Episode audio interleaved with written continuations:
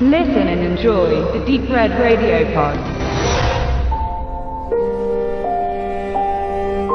Gravity ist der neue Film von Alfonso Suaron, der zuvor schon vor allen Dingen im Jahr 2006 mit Children of Men mit auf sich aufmerksam gemacht hat. Auch eine sehr schöne Zukunfts ein Zukunftsausblick, der sehr pessimistisch war, der einen, pessimistischen Blick auf die Sozialisation der Menschheit geworfen hat. Sein neuer Film ist dagegen gar kein Science-Fiction-Film, sondern findet im Weltraum statt. Das heißt, dort befinden sich ganz normale Astronauten an den Stationen und machen ihre Arbeit. So wie das täglich passiert, wie Leute hochgeschickt werden, es gibt nur zwei Darsteller, die eine Rolle spielen in diesem Film. Es gibt noch ein paar mehr Figuren, die aber nicht zu sehen sind. Das Ganze findet, äh, fängt so an, dass sich dort drei Astronauten außerhalb des Raumschiffs aufhalten.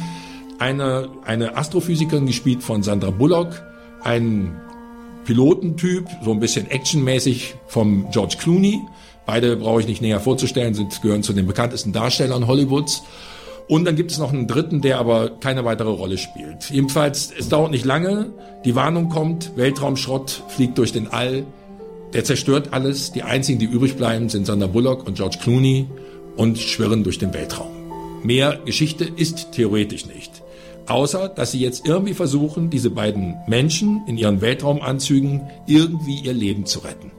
Natürlich gibt es wie immer einen kleinen Plan. Also Clooney hat so eine Art, äh, kann, kann sich bewegen im Weltall, hat eine gewisse Energie, aber auch nicht sehr viel. Also mehr als ein Versuch ist nicht drin. Also versuchen sie zu einer russischen Station zu kommen, verlassen, alte Kiste, Schrotthaufen, aber immerhin so, dass sie von da aus zu einer chinesischen Station weiterkommen könnten, um von da aus vielleicht wieder auf die Erde zurückzukommen. Klingt schon kompliziert, ist in der Realität noch viel komplizierter. Entscheidend ist das für den Film nicht. Entscheidend ist für den Film der Weltraum, die Erde, die Stille, die ganze Atmosphäre. Man merkt, es ist riesig, es ist unendlich, es ist wunderschön, aber wir Menschen haben da nichts zu suchen. Wir sind dort verloren. Wir sind dort nicht überlebensfähig. Es wird geradezu klaustrophobisch. Wir befinden uns in unseren Anzügen, wir versuchen irgendwelche Schalter zu machen. Diese gesamten Weltraumstationen sind im Grunde genommen auch nichts anderes als Blechkisten, die wir irgendwie zusammengezimmert haben und mit Raketen hochgeworfen haben. Ob das jetzt Autos sind unten auf der Erde oder Raketen in der Luft, klingt alles nach mehr Computer, klingt alles nach mehr Technik, ist aber genauso menschlich, fehlbar, kaputt geht.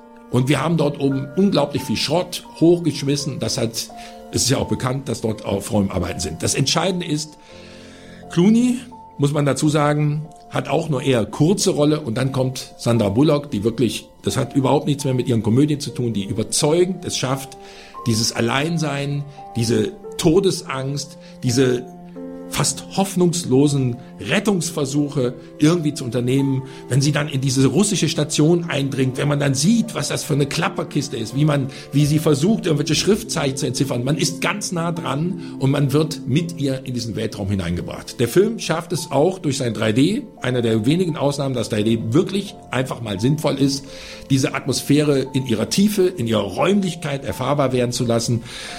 Aufs Ende möchte ich nicht eingehen, ist für mich der einzige Kritikpunkt am Film. Ansonsten ist das ein ganz runder, sehr, sehr bemerkenswerter Film, knapp anderthalb Stunden lang, der, obwohl eben dort nicht viel gesprochen wird, sehr spannend und dicht ist. Am Ende hat man kleine Konzessionen ans Publikum gemacht, kann aber auch gerade den Erfolg des Films ausmachen. Ich empfehle ihn sehr, mache aber, äh, kann aber nur sagen, dass es wirklich ein persönliches Erlebnis ist, was der Film vermittelt.